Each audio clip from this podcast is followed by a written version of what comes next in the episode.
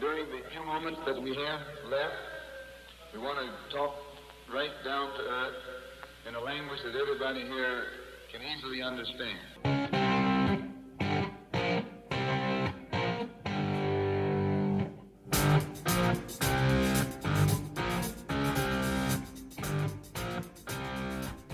Décimo día de actividad del Mundial y se han definido los dos primeros grupos de la justa global. Países Bajos, Senegal, Inglaterra y Estados Unidos son los cuatro conjuntos que salen con la mano en alto después de la primera fase de los grupos A y B. En contraparte, una estimulante Ecuador se queda en el camino, lo mismo que la valerosa selección iraní y las decepcionantes Qatar y Gales. Del doblete de Rashford, el gol de Pulisic, el gran momento de Cody Gatpo, las primeras llaves de octavos de final y mucho más hablaremos en este décimo episodio dedicado a la Copa del Mundo de Qatar 2022 de fútbol vertical.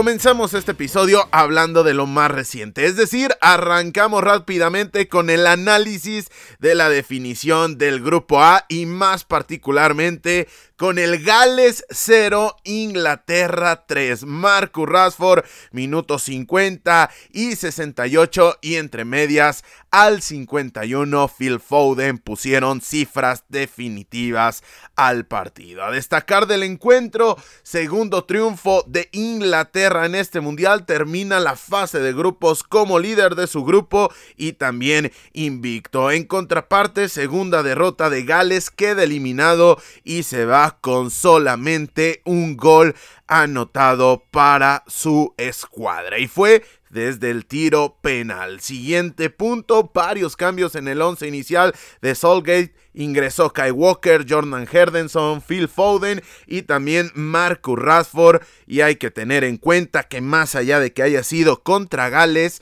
tanto Rashford como Foden en su primera titularidad se reflejan en el marcador. Y que además Marcus Rashford con la cantidad limitada que ha tenido de minutos termina siendo uno de los mayores goleadores al momento de esta Copa del Mundo. Siguiente punto, partido efectivo para los Three Lions. Así es como podría definir este encuentro para el conjunto de Gareth Solgate. En especial en la segunda parte, porque en la primera fue poca la creatividad que presentó en el primer lapso la selección de los Tres Leones, pero el gol de Rashford fue quien abrió el marcador. De hecho, la más importante en el primer tiempo fue también de Marcus Rashford, bien solventada en ese momento por Danny Ward, que después de esa buena tajada en el complemento terminó confirmando lo que se podía esperar, un flojo rendimiento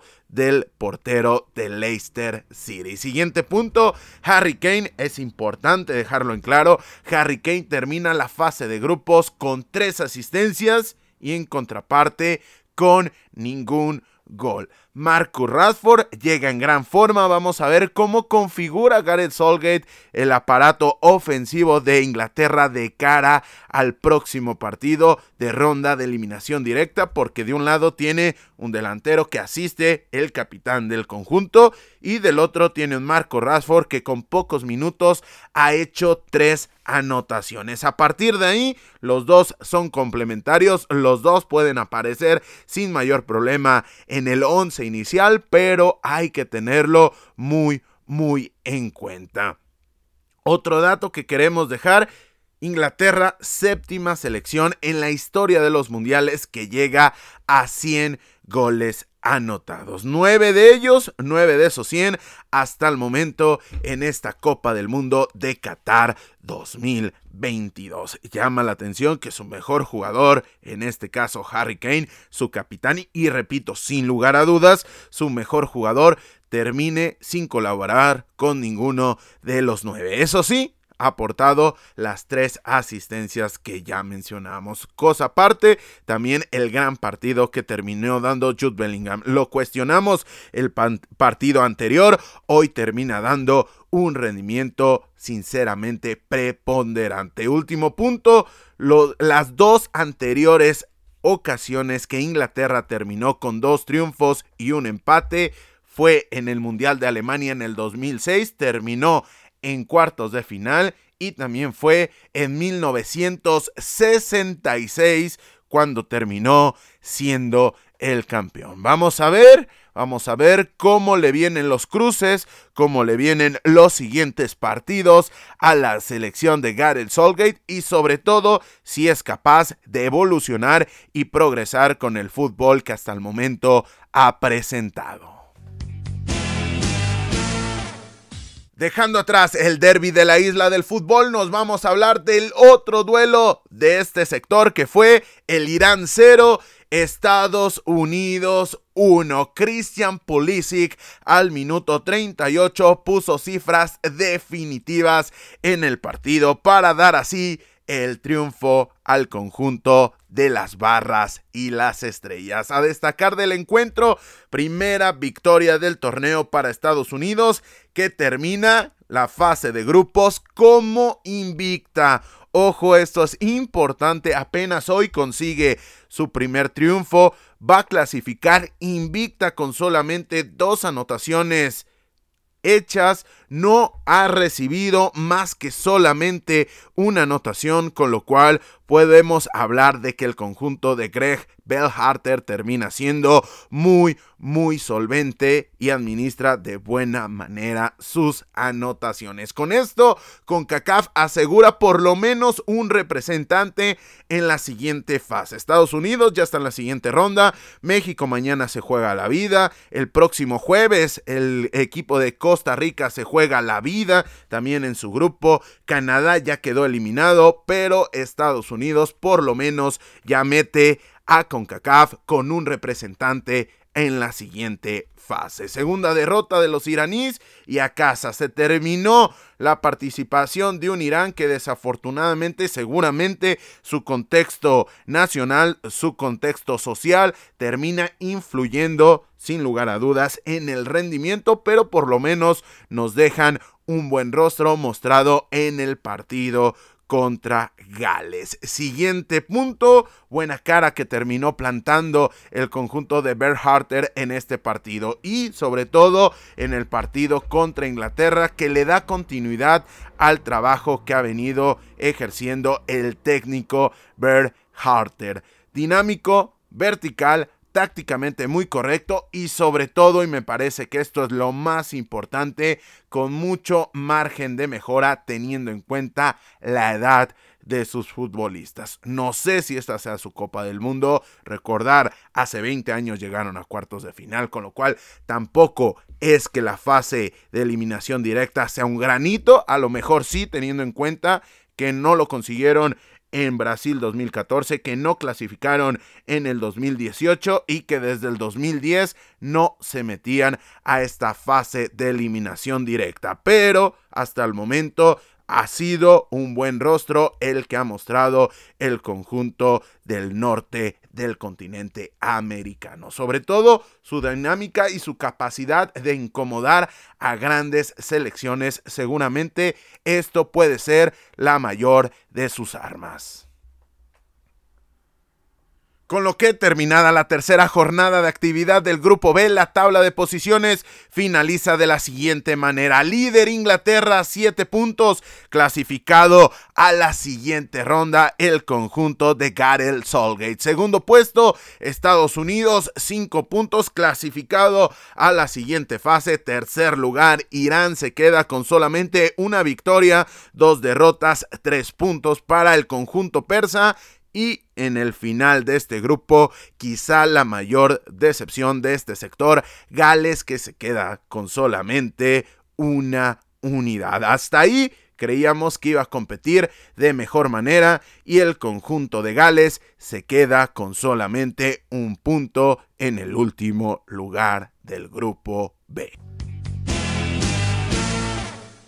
Nos apartamos del grupo B porque ahora hay que hablar del primer sector que encontró su definición este martes, que fue el grupo A. Y de este comenzamos centrándonos en el duelo entre Ecuador y Senegal, en el cual el resultado fue Ecuador 1, Senegal 2. La primera selección africana que se mete a la ronda de octavos de final de esta Copa del Mundo de Qatar 2022 son los Leones de la Teranga, la campeona africana que de la mano de Aliou Cissé consiguen su pase a la siguiente ronda. Pero hay que hablar un poco del partido, hay que hablar de cómo llegó esta victoria para el conjunto senegalés, que con anotaciones de Ismail Azar al minuto 44 vía penal y de Kalidou Koulibaly al 70 consiguieron vencer al cuadro de la Conmebol. Entre medias, al minuto 67, Moisés Caicedo había empatado el partido,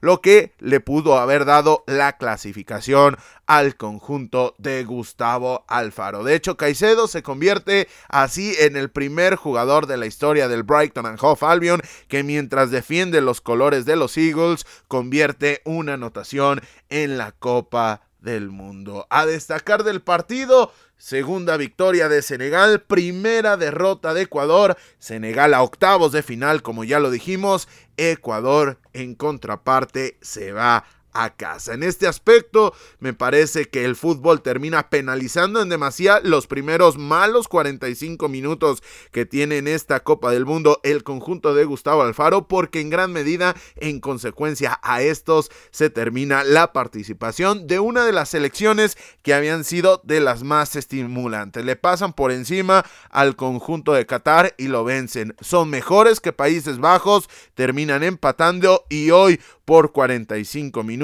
bastante flojos, se quedan con las ganas de acceder a la siguiente fase. Pero vámonos por partes porque hay que hablar del primer lapso, el cual fue totalmente dominado por Senegal, sobre todo con la presencia de Ndiaye que entra a este partido como revulsivo después de lo que vimos en el segundo duelo ante la selección de Senegal, en el cual Aliou Cissé partió con un 4-4-2, en este caso activa un 4-2-3-1 con doble contención, Idrissa Gana Gay como un enlace ofensivo, un mediocentro ofensivo, y por la banda el jugador del Watford, Ismail Azar, y por el otro costado, por el costado derecho, Mdiaye, el jugador del Sheffield United, que tuvieron una gran actuación, sobre todo Mdiaye en la primera parte, Ismail Azar me parece que es el jugador más de destacado en ofensiva para el conjunto de Senegal y esto lo podemos hablar de todo el resto del partido. Pero de manera puntual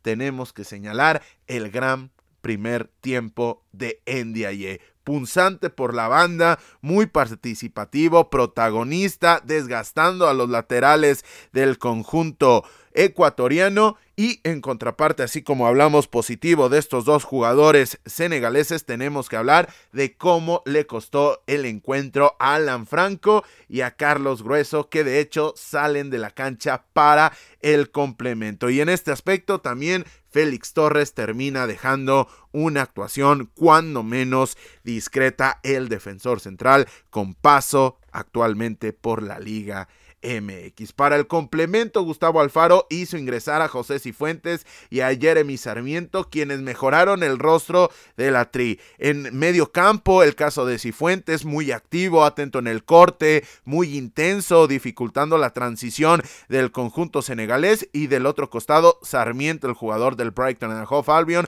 terminó siendo muy punzante por el costado izquierdo, buscando la asociación, buscando la diagonal hacia el centro, que incomodó en ese apartado a Zavali, el jugador del Betis, quien era el lateral por derecha del conjunto de Aliu Cisse. Sin embargo, debido a este a esta mejora de sensaciones del conjunto de Alfaro y a la gran primera parte del conjunto de Senegal, llega el empate de Caicedo. Una jugada balón parado eh, termina prolongando con una especie de remate. Félix Torres llega de segunda línea Moisés Caicedo para conseguir el empate que de manera momentánea le daba el pase a la siguiente fase al cuadro de Alfaro. Pero después de la efervescencia en este aspecto del cuadro de Alfaro, después de un mal corte en defensa, viniendo de un balón parado, Koulibaly puso el 2 por 1 definitivo. ¿Cuál fue la alegría? Tanta fue la felicidad del conjunto de Alfaro que se descuidaron y prácticamente de manera inmediata cayó el segundo gol en el marcador para el cuadro senegalés. Siguiente punto, Ecuador buscó cargar el área, pero volvimos a ver una exhibición bastante notable de Kalidou Koulibaly que no solamente fue diferencial en ofensiva. No solamente en el gafete de capitán tenía el 19 que hacía alusión a un jugador que hace dos años terminó, la, terminó perdiendo la vida y había sido resolutivo en el Mundial de Corea y Japón 2002, cuando había llegado la mejor actuación en la historia de Senegal en las Copas del Mundo en su primera participación, sino que además en defensa demostró por qué viene siendo uno de los mejores defensores del mundo, por lo menos en los últimos cinco o seis años. Buscó el conjunto de Ecuador, se topó contra una defensa muy acertada y se notó que el conjunto de los Leones de la Teranga están mucho más habituados a este tipo de escenarios. Fueron mejores en esta resiliencia, fueron mejores en soportar la ventaja y en ningún momento la realidad es que Ecuador llegó a conseguir el peligro máximo sobre el arco de Eduard Mendy después de haber empatado y de verse de nueva cuenta abajo en el marcador. Siguiente punto, termina el sueño ecuatoriano, gran proceso de Alfaro al mando de la Tri, una fabulosa generación de jugadores, repito, un tanto injusto que hayan sido mejores que Países Bajos, un tanto injusto que solamente por 45 minutos muy malos se hayan quedado fuera del Mundial, pero la realidad es que muchas veces la pelota es caprichosa y termina penalizando de sobremanera varios aspectos de manera muy muy puntual. A esta generación quizá le falta el tema de un delantero que esté a la altura del resto de sus jugadores. ¿Por qué? Porque tienes jugadores muy importantes y muy interesantes. Caicedo, Incapié, el propio Ángelo Preciado que termina haciéndose titular por la cuestión de Byron Castillo, además de otro tipo de jugadores como también lo puede llegar a ser el experimentado Ener Valencia que ha venido siendo el revulsivo al frente del conjunto de la trip, pero si tuvieran un delantero a la altura de estos jugadores que acabo de mencionar y sobre todo esperando el crecimiento que llegará a la postre de hincapié de Sarmiento de Caicedo. Me parece que hay mucho material para que el conjunto ecuatoriano se vuelva un habitual de las copas del mundo. Pero desafortunadamente para Ecuador hoy ha terminado este sueño mundialista. Siguiente y último punto, segunda clasificación a octavos de final para Senegal.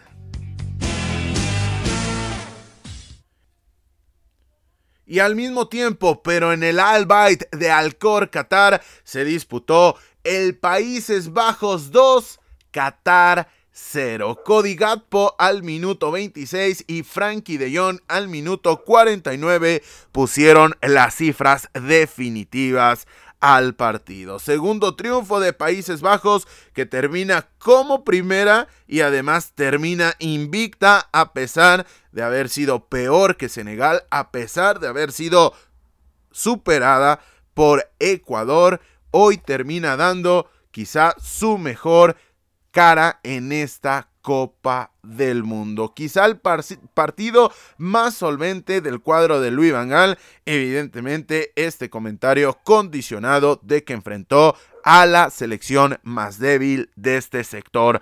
A tercera derrota de Qatar. Tercera derrota de tres partidos en la historia de las Copas del Mundo para el cuadro anfitrión. Se convierte en la primera anfitriona que pierde todos sus partidos en su mundial. Solamente fue capaz de hacer un gol y de la mano a esto se convierte en la peor cabeza de serie de la historia de los mundiales. Peor equipo del torneo. Peor anfitriona de la historia de los mundiales y peor cabeza de serie de la historia de los mundiales. Finalmente, deportivamente, no lograron ser lo dominantes que en los despachos sí demostraron ser los catarís. Además, de la mano a esto, Cody Gatpo se convierte en el primer jugador en la historia de Países Bajos que anota en los tres partidos de la fase de grupos de un mundial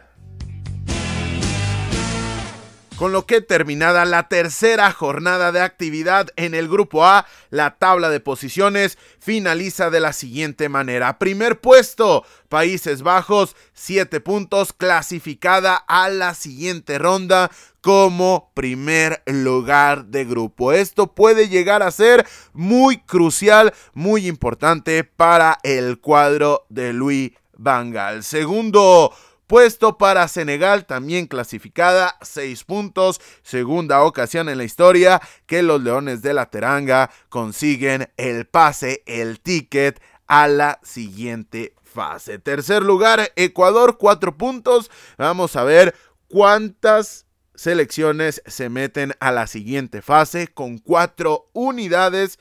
En contraparte, Ecuador se queda en el camino, con lo que seguramente de las eliminadas llegará a ser una de las mejores. Finalmente, en el fondo de la tabla, Qatar que se queda con cero puntos y los datos que ya dejábamos.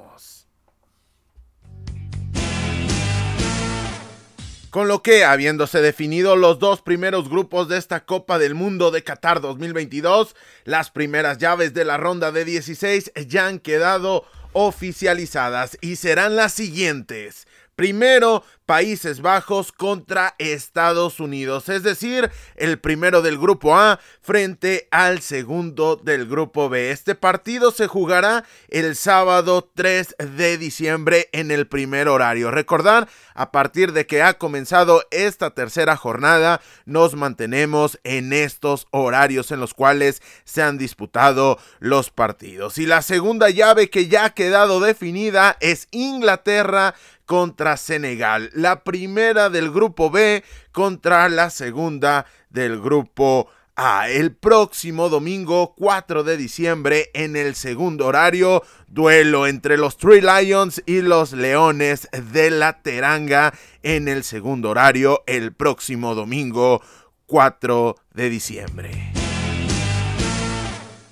Antes de terminar, recordar que el día de mañana tendremos los siguientes partidos. En el primer horario se define el grupo de Australia contra Dinamarca y al mismo tiempo la campeona del mundo, la clasificada Francia, enfrentará como visitante administrativamente hablando a la selección de Túnez. Repito, en el primer horario, Australia contra Dinamarca en simultáneo que el Túnez contra Francia. Y en el segundo horario se define el grupo C. Polonia contra Argentina y México contra Arabia Saudí. Actividad del grupo C. Los cuatro equipos llegan con posibilidades de clasificarse a la siguiente fase y los cuatro equipos llegan con posibilidades de quedarse en el camino. Repito, Polonia contra Argentina, México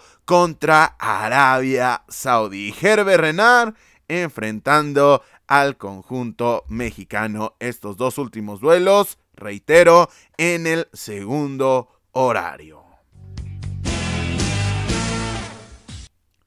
Con esto llegamos al final de este décimo episodio dedicado a la Copa del Mundo de Qatar 2022 de fútbol vertical. Le recordamos que nos pueden seguir en redes sociales ya que estamos en Instagram y Twitter con el usuario arroba verticalfútbol en donde estamos dando seguimiento puntual de todos los partidos del Mundial. Alineaciones, datos, resultados y mucho más en arroba verticalfútbol en Instagram y Twitter. Ya lo saben para que se pasen y nos sigan. Además de que les recordamos que estamos en Spotify, iBox, Amazon Music, Google Podcast, Apple Podcast y ahora también en YouTube para que por ningún motivo se pierdan de nuestro contenido. Más allá de que si tú nos escuchas regularmente en plataformas de audio como Spotify, iBox, Amazon Music, Google Podcast o Apple Podcast. Pásate por YouTube, suscríbete al canal que de momento estamos replicando todo el contenido, pero próximamente tendremos gran, gran contenido diferencial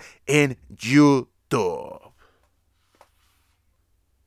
Sin más por el momento y a nombre de todos los que hacemos posible la realización de este podcast, yo soy Carlos Alberto Valdés que te recuerda que mañana tenemos una cita, así que mientras tanto no olvides disfrutar del balón porque el fútbol cada vez es más vertical.